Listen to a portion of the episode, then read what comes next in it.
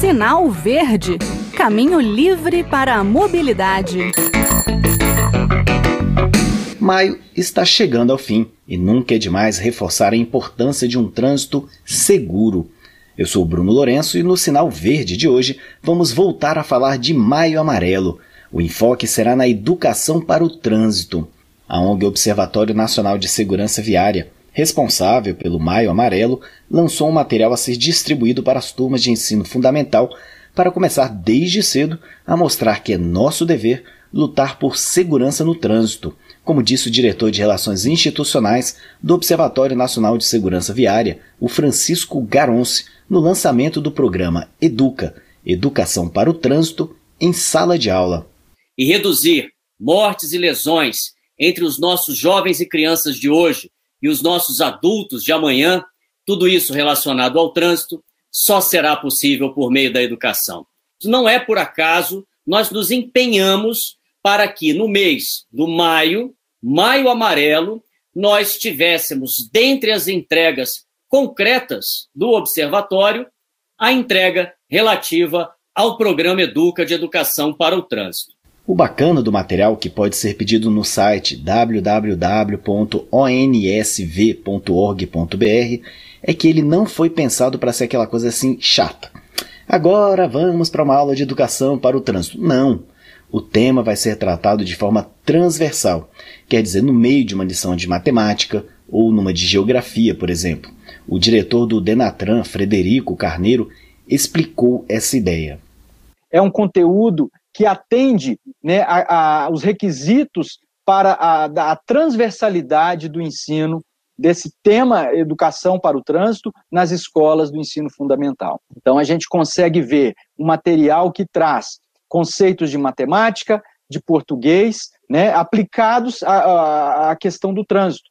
Então, ou seja, quando se for falar em, em, em, percentagem, em percentagem, vai aplicar um exemplo prático de, de, multa. Quando a multa é 20%, então, ou seja, o aluno vai trabalhar conceitos de matemática associados à questão do trânsito, e aí vai no português, vai na, nas ciências naturais, enfim. É, é, é, uma fórmula fantástica, realmente um conteúdo, um, um, uma didática muito simples e aplicada, totalmente adequada para essas crianças, né? do, do, do ensino fundamental. Vou repetir aqui o site do Observatório Nacional de Segurança Viária www.onsv.org.br. Lá tem um farto material sobre segurança no trânsito, além do botão para pedir o Educa para a sua escola. Confiram.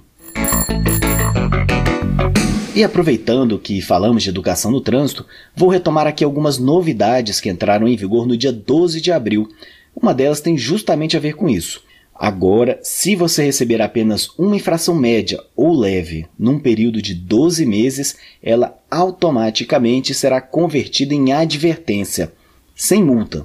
A lei antes permitia que os Detrans fizessem isso, mas eu ainda estou esperando saber de alguém que tenha conseguido essa conversão.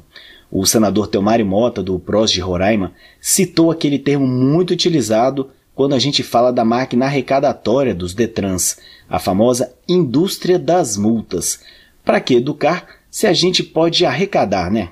Eu acho que a questão do trânsito brasileiro é muito patente que tem que ser feito uh, uma educação, que pode ser começar até na escola, uma grade uh, curricular.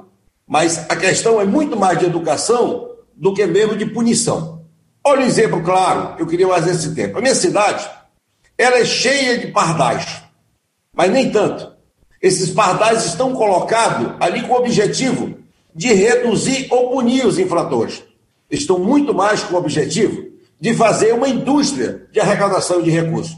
Pois é, o Teomário falou sobre essa questão da indústria das multas durante o debate das modificações do Código de Trânsito. E a multa é importante, claro, mas eu acredito que essa novidade vai estimular o motorista consciente a seguir na linha. E uma outra mudança que foi aprovada pelo Congresso Nacional que pode tirar uma dor de cabeça desnecessária para o condutor é que o simples fato de estar sem a carteira de habilitação agora não deve ser mais infração. Se o agente de trânsito tem como verificar a carteira no sistema, Para que perder tempo e segurar o motorista até que ele vá em casa, ou então que ele peça para alguém dirigir o carro e ir lá retomar a habilitação, né? Uma simplificação, uma simplificação que eu acho mais do que necessária e bem-vinda nesses tempos aí que a gente tem tanta coisa para se preocupar.